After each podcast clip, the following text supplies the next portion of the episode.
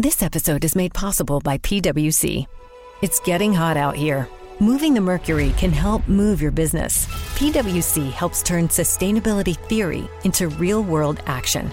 Reduce your carbon footprint while increasing transparency in net zero commitments. Start with reporting to identify your climate risks and reinvent your business.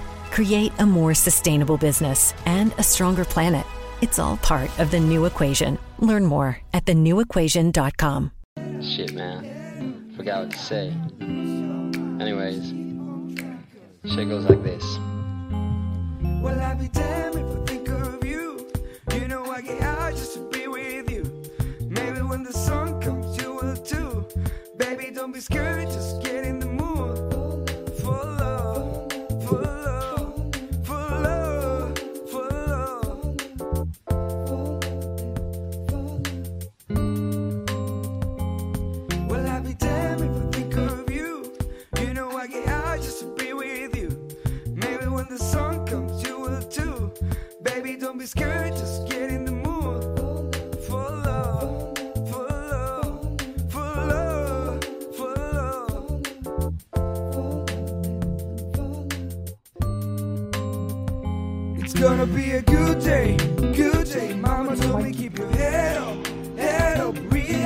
Muy buenas noches a todos, bienvenidos a un nuevo programa de Radio Conexión Piñal en este día muy especial que es un jueves. Hoy nos adelantamos, nos adelantamos un día al programa habitual de todos los viernes porque tenemos una novedad que bueno, ya hemos ido compartiendo durante toda la semana, que se vienen actividades muy especiales y por supuesto que queremos que todos estén al tanto para poder sumarse a esta aventura de la que vamos a estar hablando hoy a lo largo de todo el programa, así como también compartiendo muchos temas que ya vinimos anunciando durante toda la semana, compartiendo posts eh, en el blog y demás contenidos, que va a ser lo que ahora queremos explicar y tratar de responder un poquito las preguntas que nos han llegado de la gente.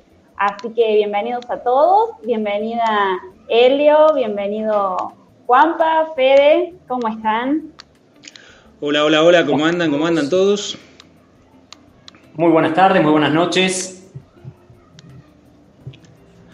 Hola, hola, hola, ¿cómo están? Y eh, esperando que, este día podamos disfrutar. Este día el programa está armado un poquito distinto. Queríamos más bien empezar a compartir un poco, pero que sea, pues, disfrutar de este proceso, ¿no? Seguramente. Eh, bueno, no sé si habrán leído todas las personas eh, el blog, pero comentarles que han salido dos posts que por ahí salen un poco de- del contexto de lo que veníamos hablando anteriormente.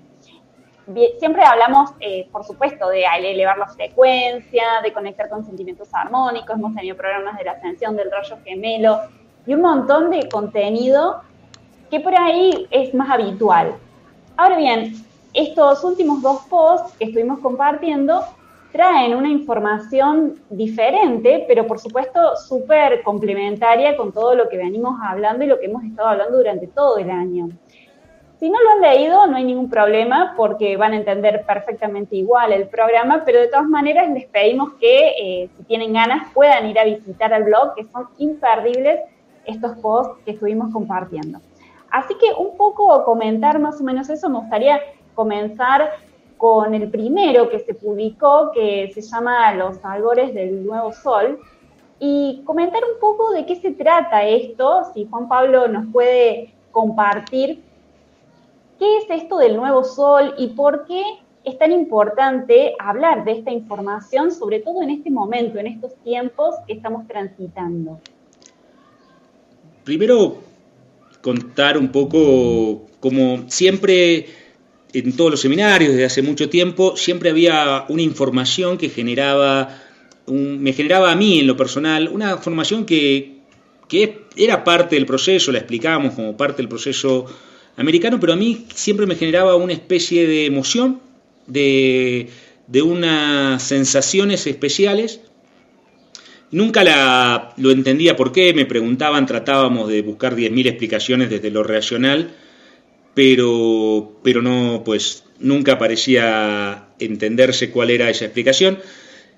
Y después, nada, en los últimos tiempos eh, durante bastantes días empezó a, resonarme cierta información, a, levantarme en horas especiales y tenía que ir a buscar ciertos libros, cierta información, estoy hablando de las 5 de la mañana o cosas eh, muy especiales, que después toda esa información iba entendiendo por qué a esas horas y, por qué era un periodo entre las 5 y las 8 de la mañana donde esa información se recuperaba, eso tenía que ver un poco con, esas creencias, y eso nos llevó a meternos a, a investigar y a entender un poco y a lograr poder entender y descifrar algunos símbolos y creencias que lo maravilloso de eso tenía que ver principalmente con, los pueblos que dan origen al imperio azteca, eh, que son un grupo de pueblos que dan origen al imperio azteca,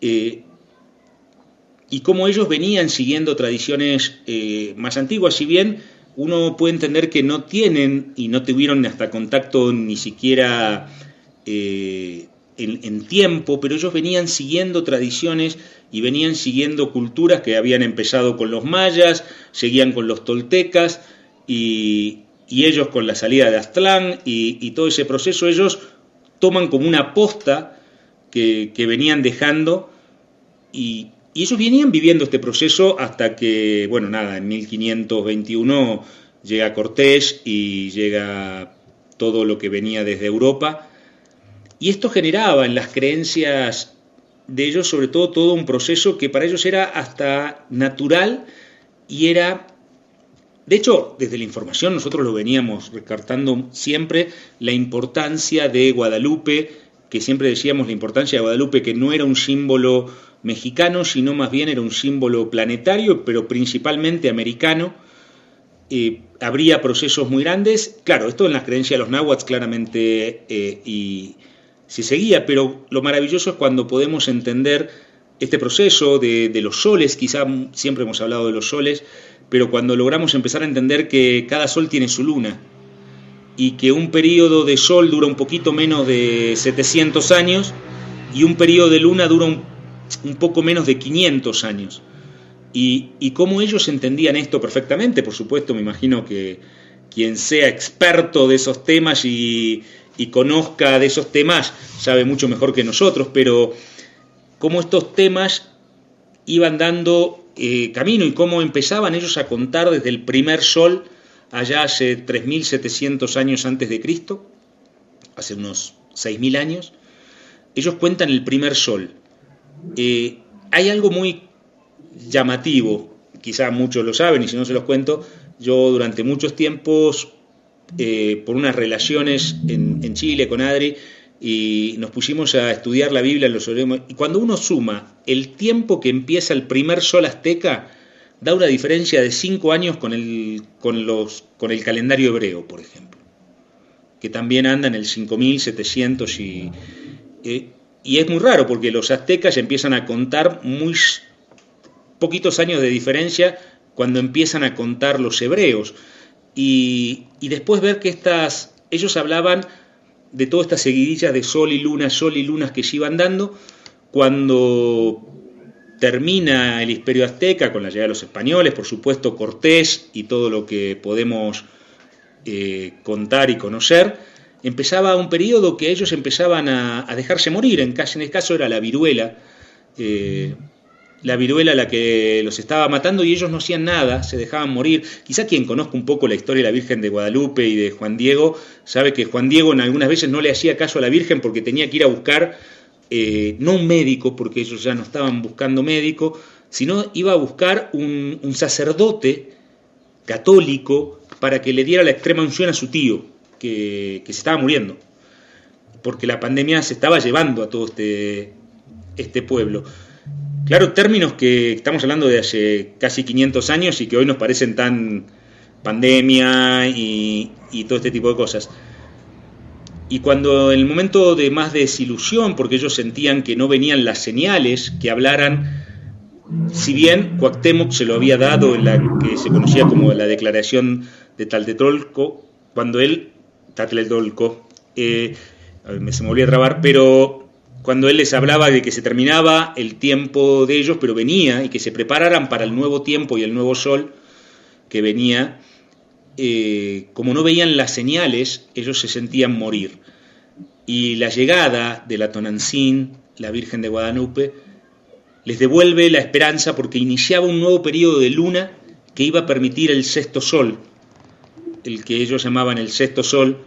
Ellos venían del quinto sol, Huitzilopochtli, que tenía que ver con la sangre, por eso los sacrificios, que uno cree que eran unos salvajes y que eh, hay que entender que ese era el sol de Huitzilopochtli.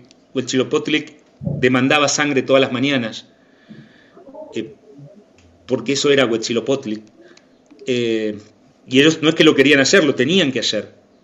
Ellos eran los aliados de, Mexilo, de Y, y, la llegada de Tonancín les avisa, era la luna que predecía el sol.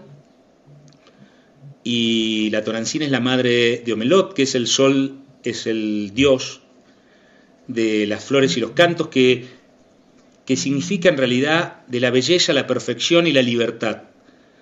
Eh, la lengua náhuatl es una lengua muy poética y ellos siempre hablan en, forma de poesía. Y entonces se referían a este periodo que se iniciaba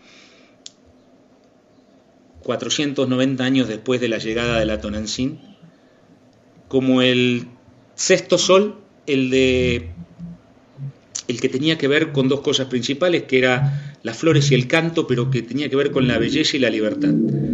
Y esto, nada, es como una historia lindísima, de esas historias lindas eh, que a muchos nos gustan. Y, hablaban de todo este gran periodo que creían los náhuatl, ¿no? Pero, creían los náhuatl, pero creían también los toltecas y creían también los mayas, aunque tenían distintas creencias eh, en, otros temas, en la precesión de los soles y las lunas. Estamos hablando de 700 y, 500 años. 700 años un sol que predice una luna, o sea, viene un sol, viene una luna, como todos los días. Eh, venía un sol, venía una luna, es, estamos hablando de 700 años, 400 años, 700 años, 400 años, y esto lo creían exactamente igual los, los mayas, los toltecas y los aztecas, aunque otras creencias no las creían, no las compartían por lo menos. Y después, maravilloso cuando empezamos a ver que los queros en el sur no creían exactamente lo mismo porque no, no sostienen exactamente lo mismo, pero sí creían que este tiempo era un tiempo especial, que era el tiempo del Mastai, y, cómo estas creencias empiezan a coordinar con, con todas las creencias de distintos lados del planeta sobre que estamos en un momento especial, en un tiempo especial, en este diciembre donde distintas culturas de distintos lados del planeta le dan una importancia fundamental al solsticio que viene ahora, que para algunos lados del planeta es verano y para otros lados invierno. Pero tanto el norte como el sur creen que este solsticio es importante. Culturas de distintos lados del planeta creen que el eclipse es importante. Esto no las hace importantes, ¿eh? es simplemente las creencias. Y, sobre todo cuando hace pocos días, porque el día de la Virgen de Guadalupe, si, bien en, el Nican Nopagua eh, no está el día que fue las apariciones a Juan Diego, la fiesta se festeja el 12 de diciembre. Como que la tradición popular, porque cuando llega es como que ese día se festejaba, se venía siguiendo. Claro que estamos hablando del año 1531 y cuando hablamos del año 1531 hablamos del calendario juliano, que en 1700 y algo se transforma en el calendario gregoriano y hay una diferencia de 10 días entre el juliano y el gregoriano.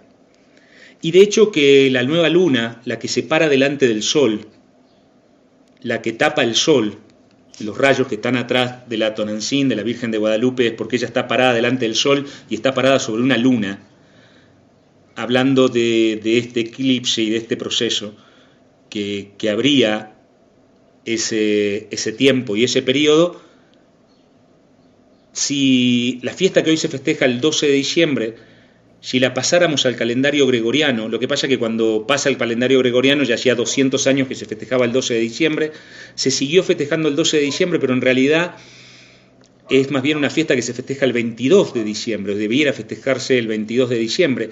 De hecho, que la Tonantzin aparezca el día después del solsticio le daba más fuerza y más creencia a los náhuatl, porque estaba hablando del, nuevo sol, ¿no? el solsticio, aunque allá era en invierno, aunque acá también es en verano.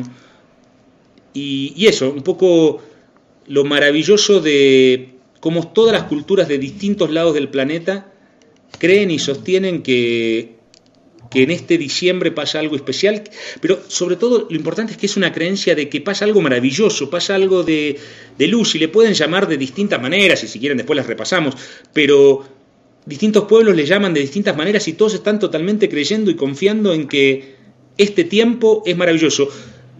Y además algo maravilloso también es que la luna que se abría con la Tonantzin, la abría una epidemia y la tenía que cerrar una epidemia, o sea, era, era normal, la estaban esperando. Y tenía que ser a nivel global. Y si existiera algo parecido a las casualidades, podríamos decir que, que hubo una casualidad con, con el coronavirus. Todo esto no hace real eso, pero, pero sí habla de una forma pensamiento creada muy fuerte, sostenida durante milenios alrededor de todo el planeta, que si quieren vamos repasando algunas cositas, pero eh, lo que realmente es maravilloso es ver cómo hay una potencia y una forma pensamiento apuntada a que a partir de este diciembre viene una era de luz, de paz, de prosperidad, de... y eso lo hace especial, y cómo no nos vamos a sumar a toda esa ola, ¿no? Como creo, creo. Algo que genial, todo, eh, todo esto me encanta, o sea, una forma de, se transmite realmente lo que, lo que estás expresando, por lo menos a mí me llega de una manera que, que realmente me resuena y me, me hace sentido, digamos, es como que, que puedo percibir que, que, sí, que es así, estoy convencida y por ahí uno lo trata de intelectualizar un poco y es medio complejo cuando hablamos de ciclos, de lunas, de soles, de nombres en náhuatl, eh, otras creencias. Es como que si uno lo trata de entender desde la mente exclusivamente, ahí es cuando entramos a, generar una confusión, a que hay cosas que no nos coinciden o no, no lo interpretamos, cómo es que el lenguaje poético significa esto, lo otro. Pero cuando nos abrimos a recibir esta información desde el sentimiento, las memorias que están adentro nuestro empiezan a despertar de alguna manera y nos empezamos a identificar con esta información. Por lo menos a mí me resonó desde el momento uno en que te escuché a vos y cada vez que, que hablas de estos temas, ya sea en los seminarios, es como que a mí me resuena, es como que me hace abrir los oídos y prestar atención.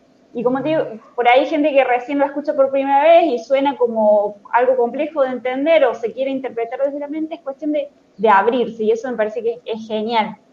Si queremos por ahí interpretarlo un poco, me parece que estaría bueno aclarar una cosita de qué es un ciclo, quizás, para, para explicar justamente esto de que cinco soles, cinco lunas, eh, que se suceden cada 500 años conformando un ciclo. Si podemos como explicar eso, estaría buenísimo también para aquellas mentes más estructuradas quizás. Bueno, no, en, en realidad un ciclo completo, un ciclo completo eh, que es un sol y una luna, estás hablando de casi, no es exacto, pero estás hablando de casi 1100 años.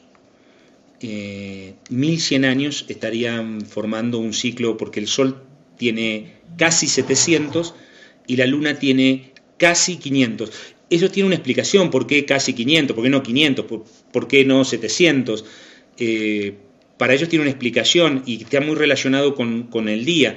Vos no puedes decir que la, noche dura 6 horas y el día dura 14 eh, horas, o no sé, bueno, como sume 24, eh, porque no es así.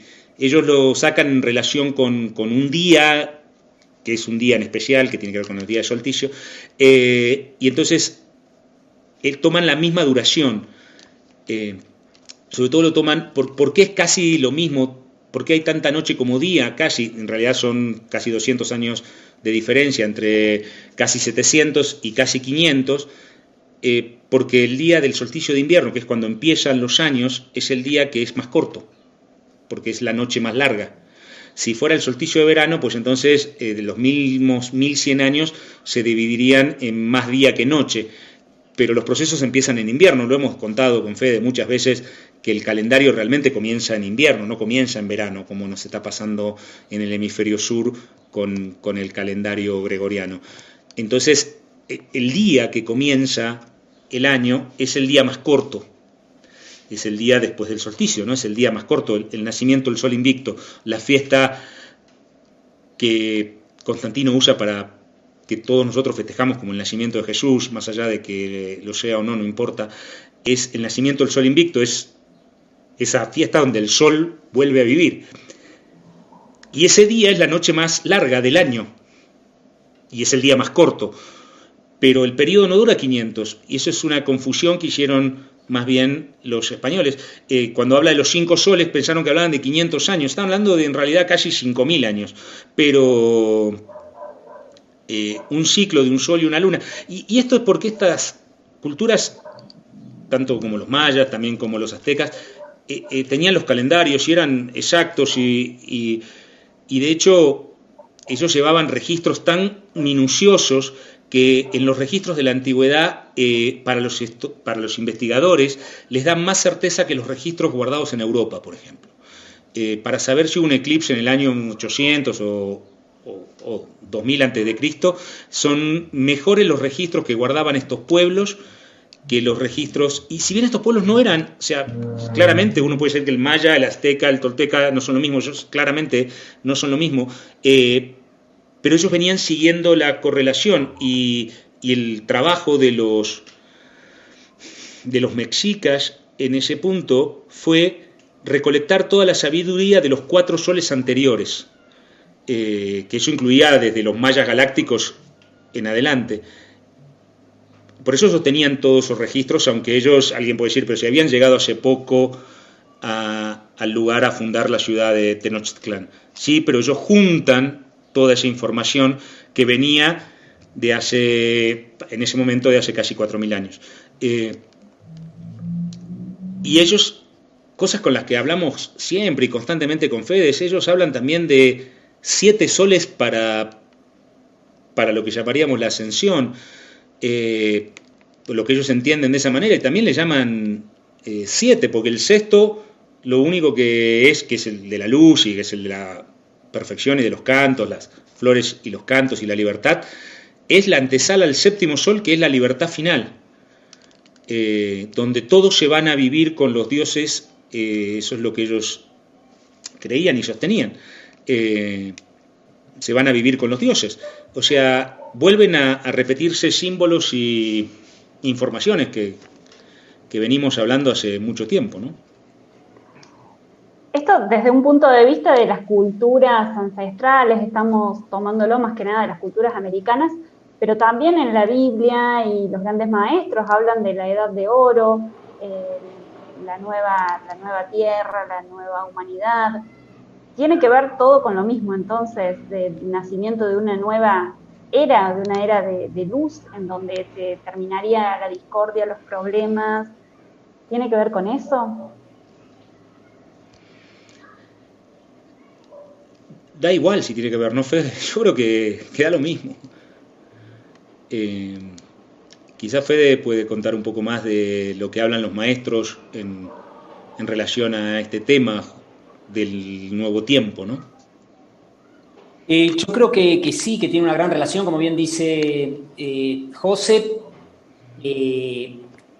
no solo culturas ancestrales, sino que desde Oriente ¿no? de los maestros de Oriente, se habla de esta información, se habla de que eh, comenzó justamente eh, por estos ciclos solares ¿no? y, estelares, eh, un proceso ascensional de la Tierra, como bien lo sabemos. Y lo importante de todo esto es, más allá de que, primero creo que algo que dijo José es fundamental, ¿no? Eh, abrirnos a esto, abrir nuestro corazón a esto, ¿no? Más allá de que lo pueda entender o no, abrir el corazón a eso. Y lo otro es, como creador, como creador, eh, subirnos a esta ola, que como bien decía Juan Pablo, podemos creer o no podemos creer, pero hay, hay culturas que a lo largo de todos eh, cientos de años y milenios han venido generando una forma de pensamiento de que en este ciclo solar hay un gran proceso eh, en la humanidad y en la Tierra, principalmente en la Tierra, ¿no? Y en la humanidad, eh, donde hay un, como diría Velasco Piña, el escritor de, de Regina, ¿no? Y que tiene un libro que se llama así justamente, que es El retorno a lo sagrado. Un retorno a, qué, a qué llamamos un retorno a lo sagrado? Un retorno a esa común unión con la naturaleza, a esa común unión con, el origen, con la fuente, con Dios, con la divinidad, con la perfección. Y creo que eh, esa es eh, la, la, gran oportunidad y que a todos, como bien decía José, o a la gran mayoría, no, no podemos hablar por todos, obviamente, les empieza a resonar dentro cuando alguien dice esto. Este, este año que vivimos fue totalmente inusual. Nadie lo esperaba, nadie lo tenía planificado. Eh, y a pesar de todo lo que fue, las personas que pudieron mantener mal que mal eh, su centro, mal que mal su armonía, que llevaron su visión hacia adentro, sienten adentro de ellos que se vienen grandes tiempos, que se vienen grandes momentos, que algo muy bueno está por suceder. Y es como que lo tenemos adentro latiendo. Y cuando empezamos a escuchar toda esta información, ¿no? que le empezó a llegar, esta, esta información está escrita hace miles de años, ¿no? Y, y Juan Pablo le empezó a resonar desde hace mucho tiempo, pero tenía un libro en la casa hace varios años y que no lo empezó a agarrar hasta cierto momento de este año, ¿no? Donde empezó a como armar un rompecabezas con toda esta información. Y como suele suceder, cuando uno entra en esa frecuencia, en esa sintonía como una radio, empieza a llegar la información de otros lugares eh, confirmando eso. ¿No? Y viendo cómo tac, tac, tac se va cerrando todo. Pero más allá de todo eso que uno dice, wow, es fantástico, también dentro nuestro creo que está esa fuerza y esa gana de decir, vamos a crear esto. Es, es el momento, ¿no? Nos estamos empoderando como humanidad, eh, empoderando como seres de otra frecuencia y, y creo que está todo marcado para eso, ¿no? Por eso era como la preparación para el nuevo tiempo. Sentimos que se viene un nuevo tiempo como nunca antes se experiencia. Además, la preparación, bueno, el programa se llama justamente la preparación para el nuevo tiempo, porque esto que decís, Fede, me parece que es clave, de que asumir nuestro rol como seres creadores, porque por más profecías, por más cosas que escuchemos acerca de que va a cambiar el mundo, de que va a haber un, una nueva humanidad, si nosotros nos sentamos a esperar que eso suceda, evidentemente no va a suceder, porque depende de nosotros, de que podamos despertar esas memorias y de que podamos asumir que somos parte del plan, que somos el plan dentro del plan, digamos. Y es curioso también que la ciencia apoya esta moción en este sentido, si decimos que, bueno, no solo están las culturas, sino también eh, desde la religión o desde diferentes eh, desde diferentes voces que se escucha esto de la nueva humanidad, la, eh, la, luz, tiempos de cambio, sino que la ciencia, al hablar de aceleración planetaria, la física cuántica y todo lo demás, también en cierta manera se está amalgamando con toda esta información. Entonces, de una u otra manera, creer en esto es lo que hace que se potencie justamente este proceso para que en cierta forma se manifieste. Es genial es genial, como bien lo decís, de todos los ámbitos eh, eh, está, está todo apuntalando hacia lo mismo, ¿no? Y la ciencia también habla de tiempos especiales. Obviamente no le pone eh, toda la parte capaz más emocional que puede haber en la parte espiritual, pero lo va reafirmando. Y creo que dijiste algo clave. reconocernos y ser parte, no esperar, porque a veces decimos, ah, listo, los tiempos son especiales, entonces me quedo sentado y como que la ola me va a llevar. ¿No? Y decir, no, pará, eh, tengo que eh, pedalear y patalear como si tuviera una tabla de surf. Pedalear y patalear para subirme a la ola. O sea, la ola va a pasar, pero si yo me quedo solo es como cuando estoy con la tabla y no hago nada. Pasa la ola y yo me quedo ahí. Tengo que patalear y pedalear para ir acompañando y poder subirme. Y mismo los Así tiempos es. que podemos llamar difíciles, que este año fue especial, o, o los últimos años, o los últimos tiempos difíciles, eh, en, todas estas culturas eran entendidos que antes de, del amanecer la noche se pone más negra. Eh, eh, vivíamos, estábamos viviendo los 500 años de, de la luna, estábamos viviendo los años de la luna, lo cual implicaba, habían empezado con una peste, terminaban con una peste. Eh, en, en los queros hablaban de, de ese tiempo especial que tenía que ver con, con dos periodos de cuatro años que también eran de desgarro, que terminaban ahora porque empezaban en el 2012 y eran dos periodos de cuatro años que eran de desgarro. Eh, la Biblia habla de la tribulación y la gran tribulación, eh, que cuando, cuando tocó ese tiempo de, creer o de, de- no, no de creer, sino de investigar un poco la Biblia, uno de los libros que más nos metimos fue Revelaciones, es Apocalipsis. Y quizá creíamos, como todas las personas, que venía la tribulación, la gran tribulación, el anticristo y el Armagedón, como quizá lo muestran a veces las películas. Pero cuando uno se interna en revelaciones, por ejemplo, en, en el libro conocido como Apocalipsis, que es solo una parte de revelaciones, eh,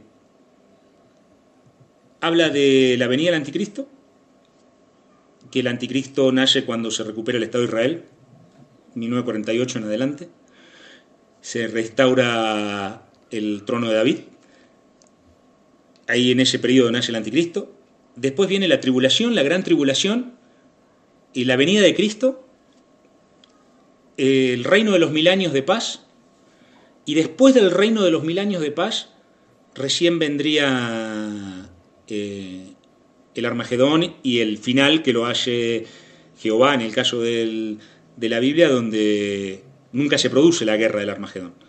Eh, en realidad no, no se produce porque interviene Dios en la, en la historia bíblica, ¿no? Y entonces este tiempo especial que vivimos, me estoy refiriendo a los últimos 500 años, no a los últimos, no al último año, también estaba creído por todas estas corrientes y por esta cultura de que antes de la luz venía un tiempo de oscuridad y quizá era la forma más simple de entenderlo porque ellos vivía, vivíamos observando la naturaleza y entonces vos antes de la luz viene la noche, pero antes de que salga el sol la noche se pone más oscura y y cómo no entender que todos los procesos son iguales y que todos los procesos se, se multiplican. Y vinieron sol, luna, sol, luna, sol, luna, pues tenía que venir una luna antes de un sol. Y,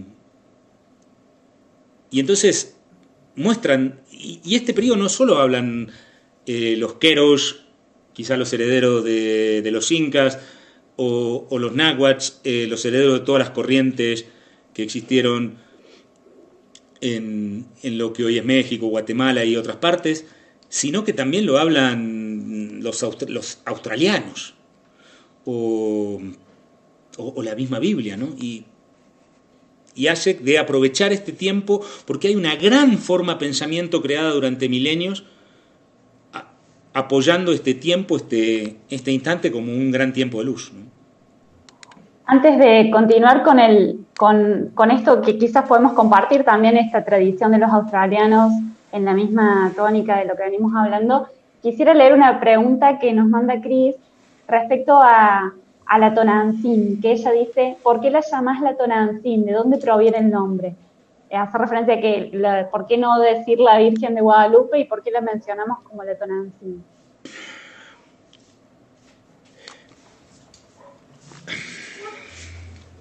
porque así la llamaban los primeros devotos, porque la reconocían como la Tonantzin, Katzellupe.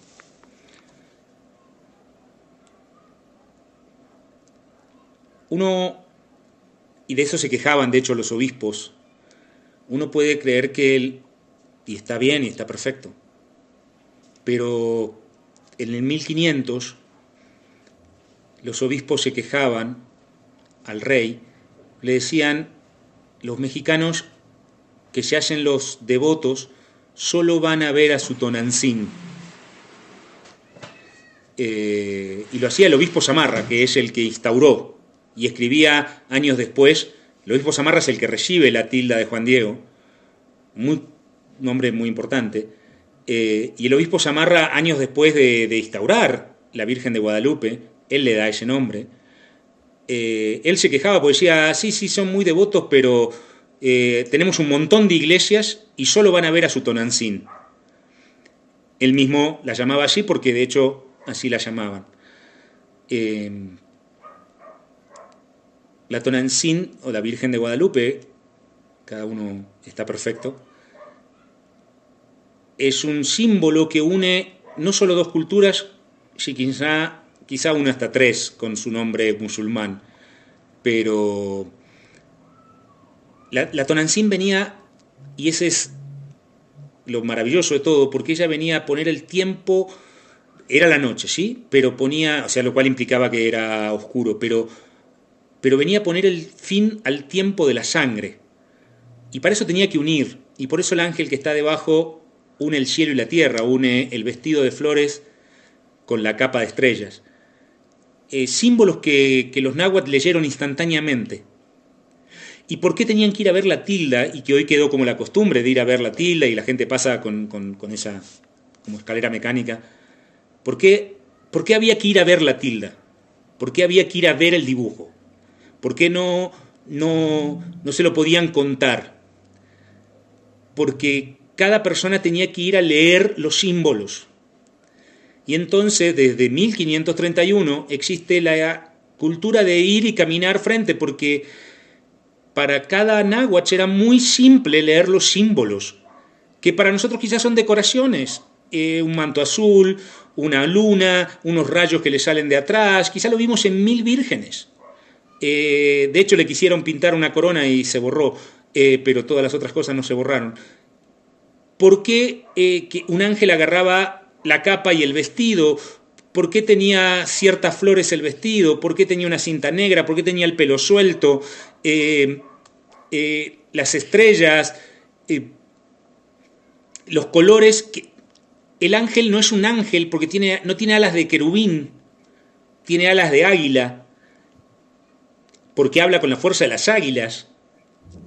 Todos esos símbolos eran muy fácil leíbles para el pueblo náhuatl. Entonces, claramente, eh, ellos no se murieron, no se dejaron morir, y en ese, a partir de ese momento, que, es más probable que sea cercano al 22 de diciembre que al 12 de diciembre, eh, por, lo del calendario juliano y gregoriano que contaba antes, y aparte porque era a ellos les hacía mucho más sentido que sea justamente en el solsticio de invierno, eh, lo cual no se daría el 12, eh, a ellos la reconocen inmediatamente como, como, como su Tonancín, que es la mamá de Omelot.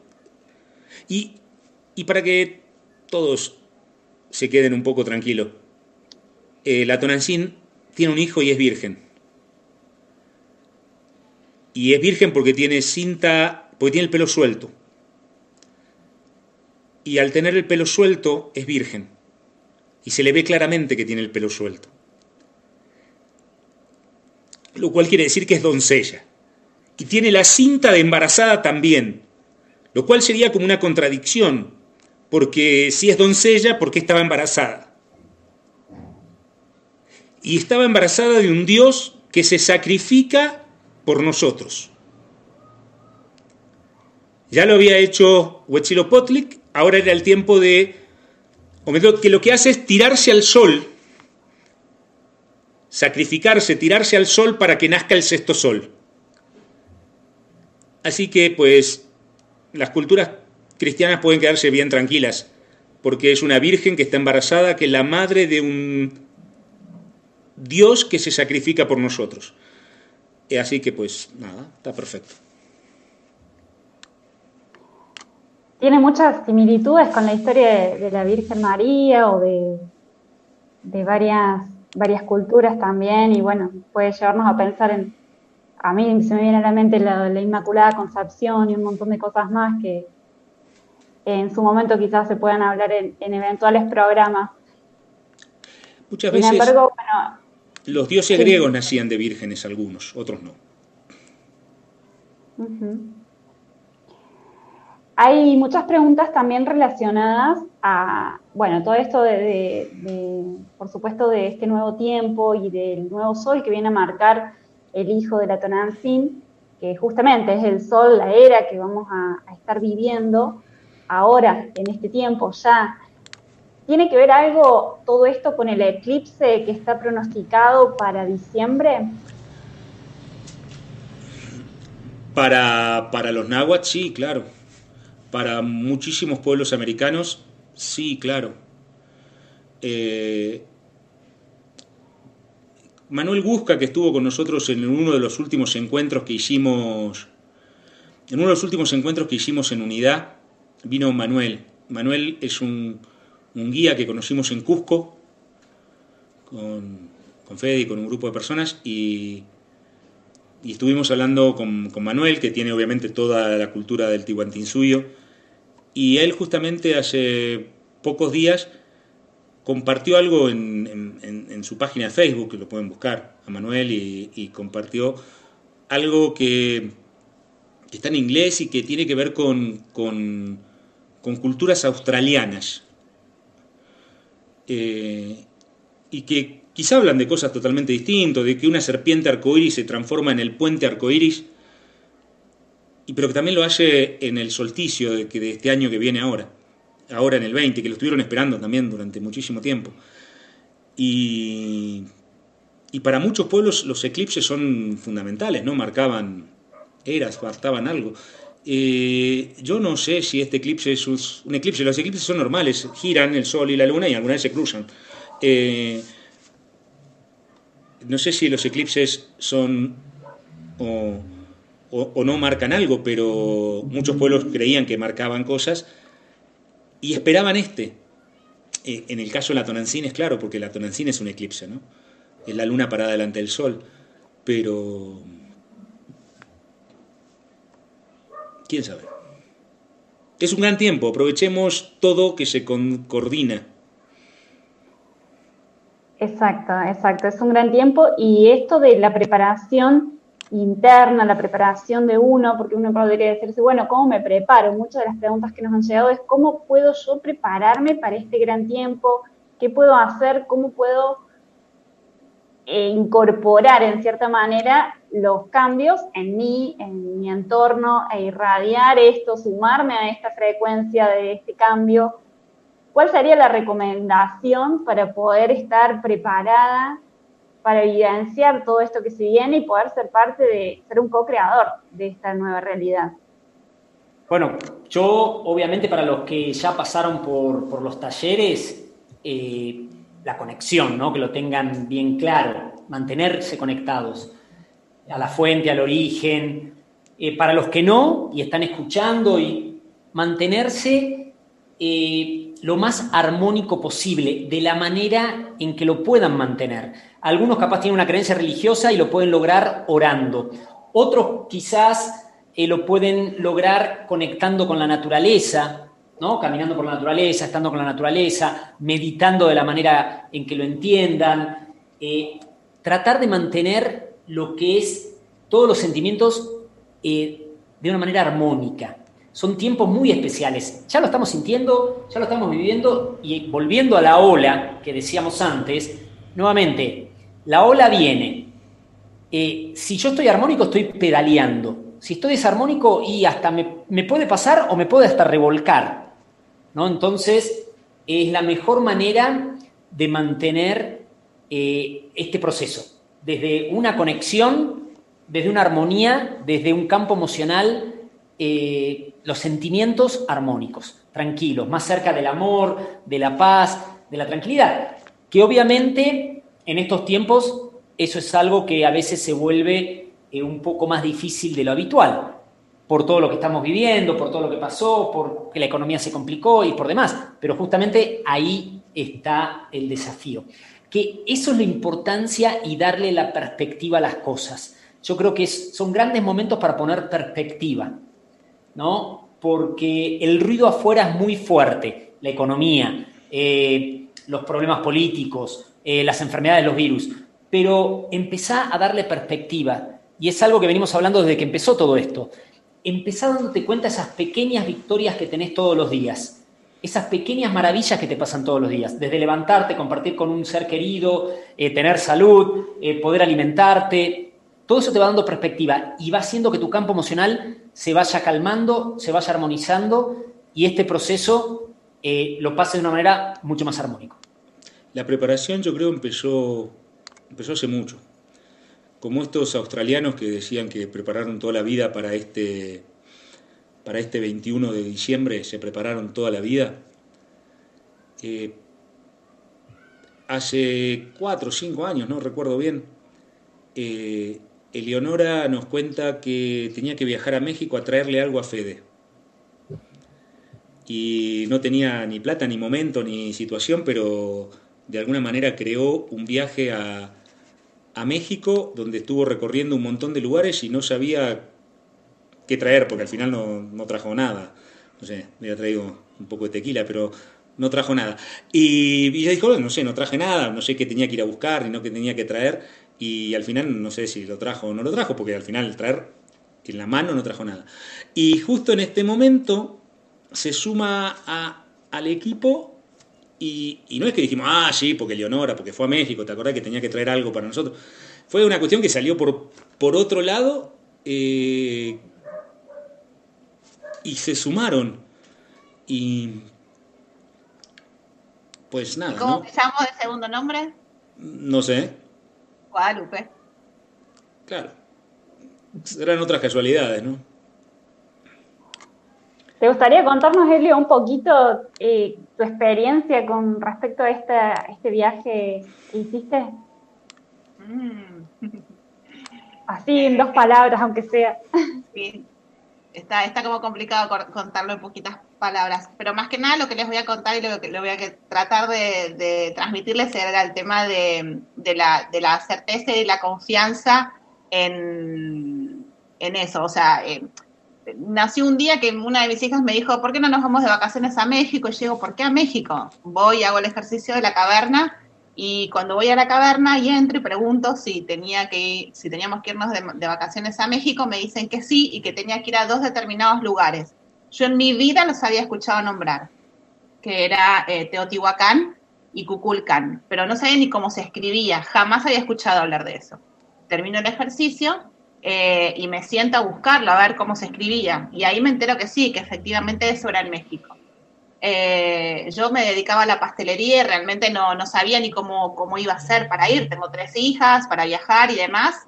Ese día yo tenía que ir a renovar unos plazos fijos de mi papá al banco y cuando voy al banco, la ejecutiva de cuentas que me atiende me dice, ya que tu papá tiene cuenta acá, ¿no te interesaría vos abrirte una cuenta? Entonces le digo, todo bien, gracias, pero en este momento la verdad que, no. Me dicen, sí, porque yo te puedo dar el paquete premium, Digo, gracias, pero eso debe salir muchísimo plata de, para mantener. Entonces me dice, no, no, no, lo tendrías totalmente bonificado.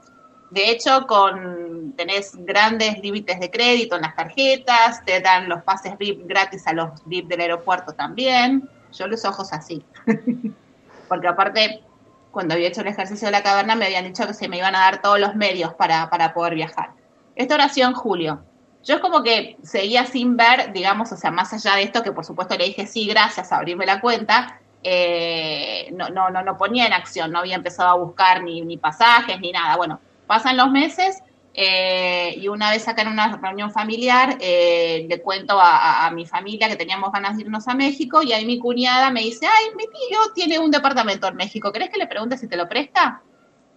Ok, eh, al poco tiempo aparece Dalia, una instructora amiga mexicana, eh, aparece acá en Buenos Aires, que yo no la veía hace dos años, y me dice, hola Reina, ¿cómo estás tanto tiempo? Estoy de visita por acá. ¿Crees que nos veamos? Bueno, nos juntamos, vamos a comer algo. Y bueno, le cuento que yo tenía ganas de, ir para allá y me dijo, venite cuando quieras, por supuesto que yo lo llevo, le, les hago toda la... This episode is made possible by PwC. It's getting hot out here. Moving the Mercury can help move your business. PwC helps turn sustainability theory into real world action. Reduce your carbon footprint while increasing transparency in net zero commitments. Start with reporting to identify your climate risks and reinvent your business. Create a more sustainable business and a stronger planet.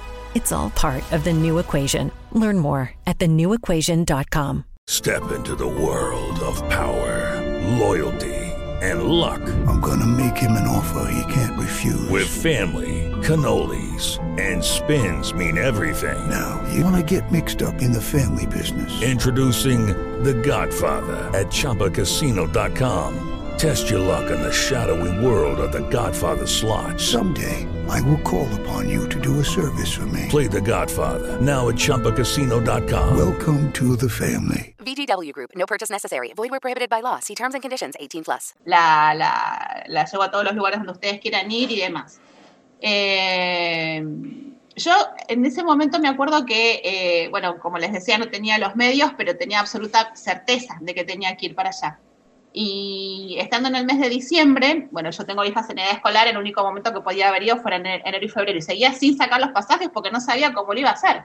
Bueno, saco los pasajes, consigo que el, departamento gratis y demás, em, y, viajo, nada, o sea, eh, eh, fue un salto al vacío, un salto de confianza, porque aparte estaba llena de señales de que tenía que ir, de que tenía que ir. Un día me empezó a aparecer cada 15 minutos por mail, me llegaban alertas de que, de, que los pasajes habían bajado de precio. Yo decía, pero si yo no tengo ninguna alerta creada ni nada. Cuando entro, para, para, porque ya me tenía harta, para, para borrarlo, claro, entro y no tenía ninguna alerta eh, creada para buscar pasajes. Bueno, cuestión de que cuando me di cuenta, hasta mis hijas me decían, mamá, es una señal, saca los pasajes, déjate de dar vuelta. Eh, y bueno, nada, así, así, que me, así fue que me fui. De hecho, me acuerdo que no sé si se les contesto, cuando, cuando llego a México, de México a Playa del Carmen, nos bajamos del taxi y el negocio pegado al lado del hotel se llamaba Magic Moments, que, era, que es el mismo nombre de, de mi emprendimiento de arte que tengo. Y bueno, me, entregué a la experiencia y a Dalia, que me llevó a todas partes. Por supuesto, el primer lugar donde fuimos fue a la, a la Basílica de Guadalupe. Yo me acuerdo que fue súper impactante por toda una situación que pasó, porque, bueno, yo estaba con mis hijas, fuimos con Dalia y con su tía, y nos llevaron a, recorrer toda la, la, la, la Basílica Nueva, la antigua, eh, y hay lugares que yo les puedo decir que es como que uno se queda pegado como un imán, o sea, energéticamente, o sea, yo me entregué porque empecé a sentir como cosas muy, muy fuertes físicamente y dije, esto no es algo que, que, yo pueda vivir desde, desde el intelecto, porque inclusive esta cosa de que supuestamente le tenía que traer algo a Federico, nada, que no tenía demasiada explicación de qué.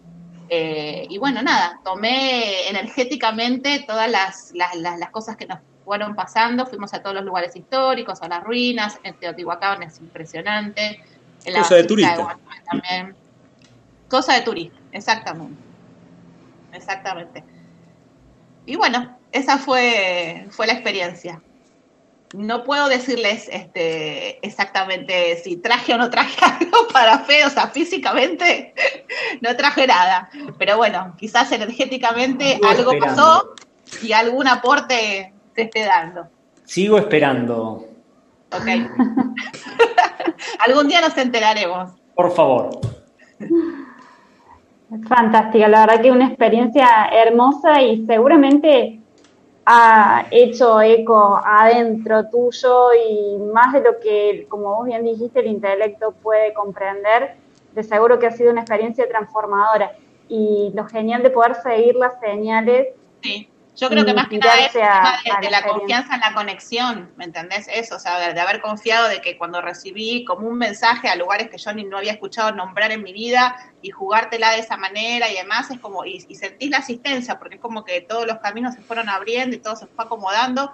Hasta inclusive me habían dicho que ni siquiera contratara yo desde acá el hotel, cosa que como capricorniana y madre cabezona, este, dije, no, no, no, ya, ya era demasiado irme sin hotel a Playa del Carmen con mis hijas y demás. Bueno, cuestión de que al poco tiempo se fue Virginia eh, y cuando ella estuvo allá con Dalia y demás, eh, el, tío de Dalia les ofreció quedarse en su departamento en Cancún, que queda ahí nomás de Playa del Carmen. Quizá me hubiera pasado lo mismo a mí. Pero bueno. ¿Quién sabe? Pero bueno. ¿Quién sabe? Bueno, gracias, gracias por compartir esta experiencia hermosa y como dijo Juan, nada es casualidad, todos estamos Yo me Acá siento viviendo absolutamente esto por algún eh, conectada con toda la historia, con México, con, con la Tonancín, con Guadalupe. Inclusive le preguntaba hoy a Juan, porque yo había estado googleando la imagen de la Tonancín, que es muy diferente a, a- a- o sea, la Virgen de Guadalupe tiene una forma y la Tonancín tiene otra. Por eso eh, le había preguntado como para que nos contara eh, por qué eh, se presentaba de una manera la, la, la Virgen o la diosa que adoraban los, los, eran los mexicas, ¿no? En su momento.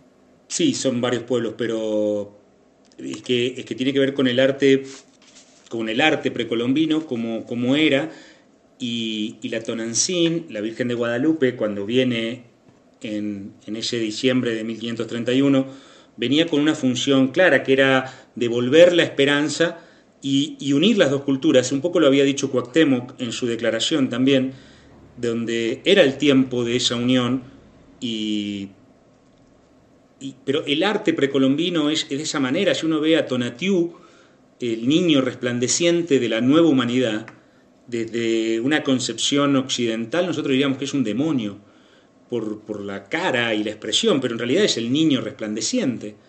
Eh, y de hecho, Huitzilopochtli no parece tan malo, eh, pero era, era la forma de arte. La forma de arte y los símbolos que los náhuatl pueden leer eh, más allá de que ella se presentara como la siempre madre, la bendita siempre madre, eh, la yo perfecta, y entonces en ese momento dijera que era Tonantzin, Tonantzin Clan, eh, pero más allá de eso, eh, ellos al ver los símbolos pueden leerla y reconocerla claramente como, como la única virgen que daba a luz en su historia, que era la madre de Omelot. Entonces, para ellos era claro, eh, era un arte nuevo porque el arte de ellos no hubiera impactado, por eso tenían que ir a verlo, por eso tenían que ir a verlo, por eso tenían que peregrinar quizá como, como un musulmán a la Meca, por eso tienen que peregrinar a ver a la Tonantzin, porque ellos tenían que, no se la podían creer porque ese arte no era de ellos, pero cuando lo veían inmediatamente veían los símbolos. Y, y entonces era, se cerraba el círculo, sin duda. Bueno, estamos casi cerquita de la hora y me gustaría que habláramos un poco del viaje que se viene mañana y justamente el programa de hoy era un poco también tejer esta relación entre toda esta información y el viaje que comienza mañana y termina el 5 de enero en una experiencia única que los invitamos, están a tiempo de sumarse.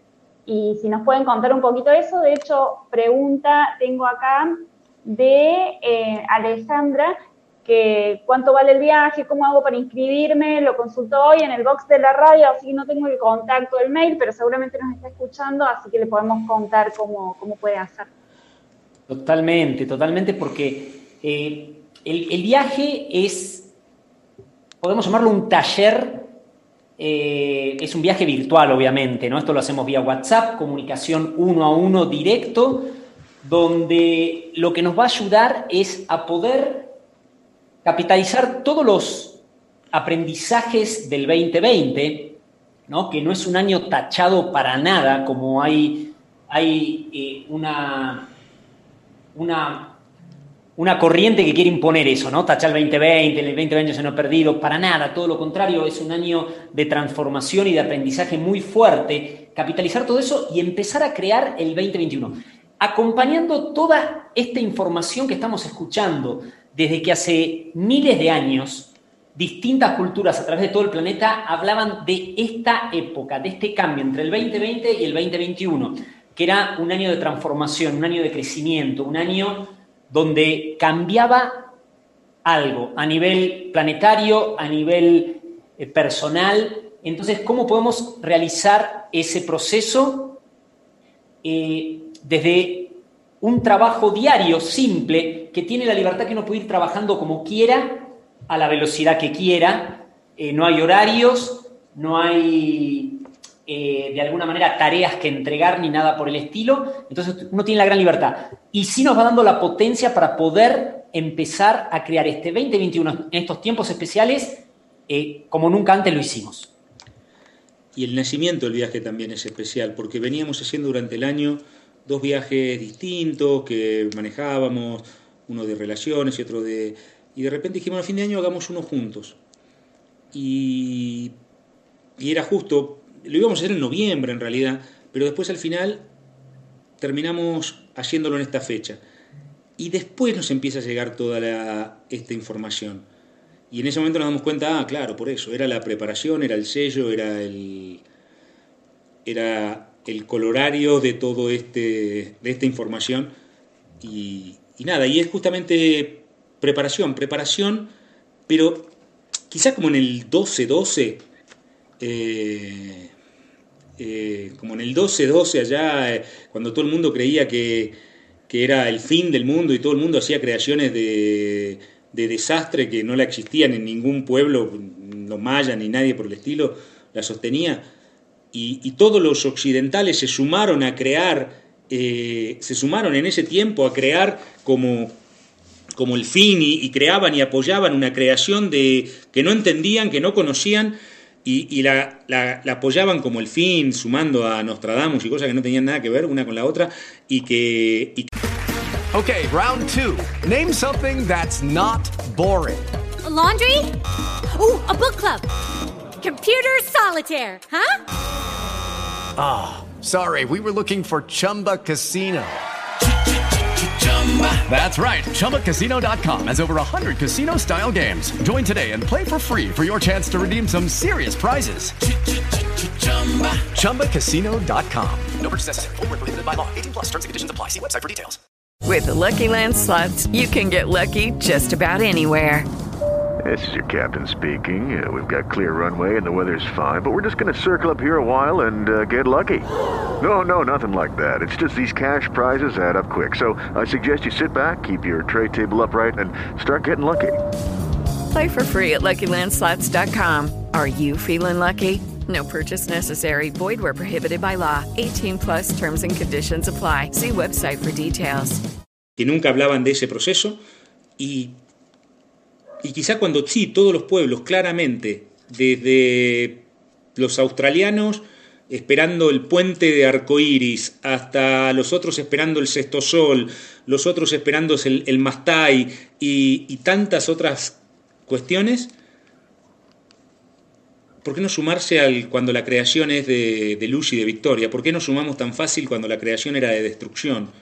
Y en el 12-12 estaban del 2, el 21 del 12, del, no me acuerdo cuándo era, del 2012, eh, todos sumados a la creación del fin, y cuando eh, los pueblos anteriores no la sostenían, era una creación más occidental y moderna, la del 12-12, del do, el 21 de diciembre del 2012, cuando sí las creencias ancestrales hablaban de, un, de un solsticio, de un 21 de diciembre, pero en realidad del del 2020 y la creación es de luz, de armonía. Algunos que es el tiempo donde la armonía y la paz van a reinar en los corazones. Eh, otro que el puente arcoíris que activa el corazón de la tierra, los otros con el sexto sol de, la, de las flores y el canto. Y cuando todo parece ser una maravilla, eh, pues entonces, ¿cómo estamos sumándonos como creadores?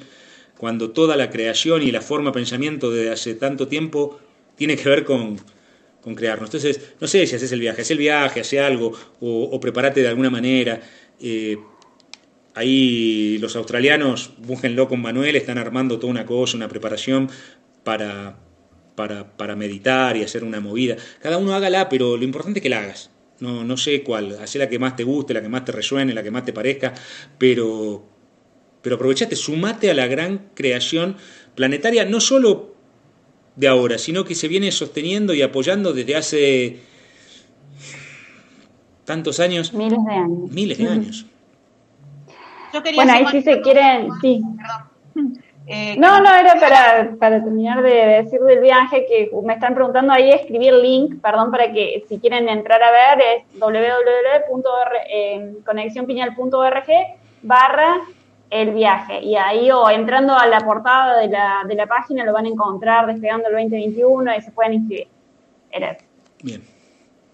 Buenísimo, con toda la información. No te iba a decir que, que también, eh, que nos, si nos podías refrescar este tema de toda la, la Kundalini que está en América, la- que es la cordillera de los Andes, que también, eh, digamos, como, como, no por nada estamos encarnados acá en América, no por nada estamos en Argentina. Eh, tenemos, creo que en este momento, quizá a raíz también de todo lo que ha pasado la semana pasada, la partida de Diego Maradona y demás, eh, hay mucha, mucha, muchos ojos y mucha cosa también puesta acá. Y nosotros eh, creo que estaría bueno eh, recordar y empoderarnos de, ese rol, de que sabemos que por algo estamos acá en, esta tierra, energéticamente, con, con la cordillera de los Andes y demás. Nada de todo eso es aleatorio. Sí, de hecho la cordillera de los Andes es una... No quiero hacer una corrección, pero la cordillera de los no es la Kundalini, ¿no? La Kundalini es una energía, la cordillera la cordillera. Eh, cuando la energía que en el oriente llaman Kundalini, que acá llaman quizá la serpiente de luz o distintos otros nombres, eh, y va haciendo este cambio de ciclos que va pasando de- del Tíbet a América, también es el tiempo, ya, ya hace tiempo, desde el 98, eh, que esa energía se encuentra en América, que hay una diferencia entre lo que son los Andes y lo que es la, eh, el Himalaya, principalmente en la composición y principalmente en la forma y la composición del oro, lo que hace el mayor conductor natural ¿no? de, de la energía, lo que hace que el encendido de la cordillera sea planetario y además porque enciende eh, lo que la, la cultura habla de que la cordillera que va del norte a sur, todos estos pueblos conocían este proceso del norte a sur y sabían que todo esto se juntaba en el ombligo, pero esto lo creía, sería fácil que lo sintieran en algún paya o que estuviera parte de la formación de los, de los mayas o de los aztecas, porque cada uno cree que es el lugar importante, es decir, acá se daba, sí, claro, pero lo importante es que los queros hablan también de que el cóndor y el águila se juntan y vuelan juntos sobre, sobre el centro, sobre el ombligo.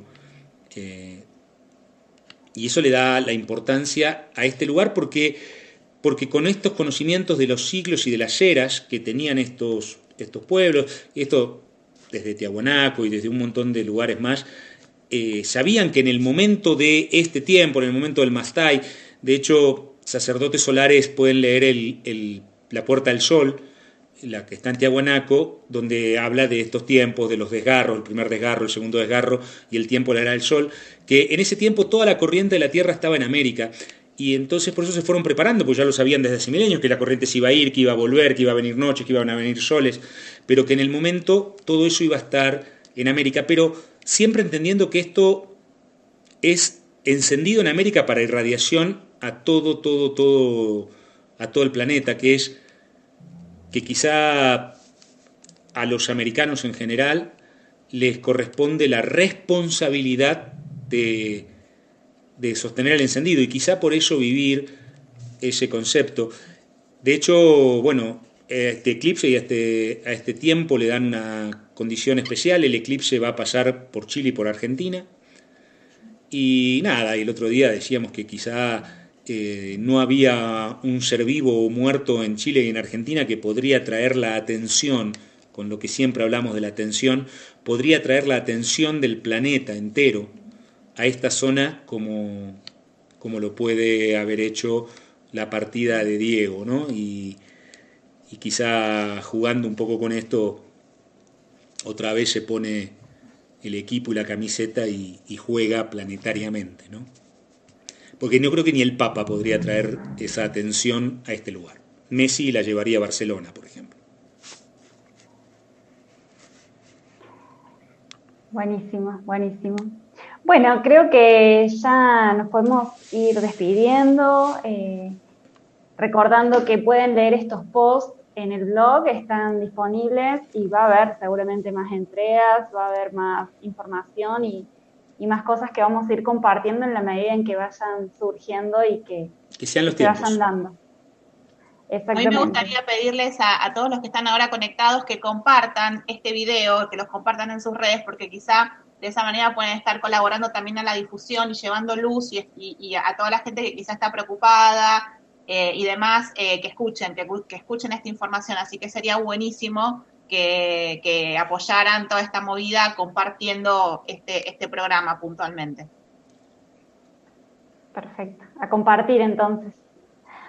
Bueno, nos estaremos encontrando entonces la semana que viene, sí, el viernes, retomando de nuevo el horario habitual de la radio y en estos días les estaremos informando cuáles son los, qué, cuál es el programa que se viene, qué ha propuesto la gente, si sale votación, no sale votación, ya vamos a, a tener todo ahí disponible para compartir en estos días. Así que gracias a todos y hasta el próximo encuentro entonces. Gracias. Buena semana. Bye bye. With Lucky Land slots, you can get lucky just about anywhere. Dearly beloved, we are gathered here today to. Has anyone seen the bride and groom? Sorry, sorry, we're here. We were getting lucky in the limo and we lost track of time. No, Lucky Land Casino, with cash prizes that add up quicker than a guest registry. In that case, I pronounce you lucky. Play for free at LuckyLandSlots.com. Daily bonuses are waiting. No purchase necessary. Void where prohibited by law. 18 plus. Terms and conditions apply. See website for details.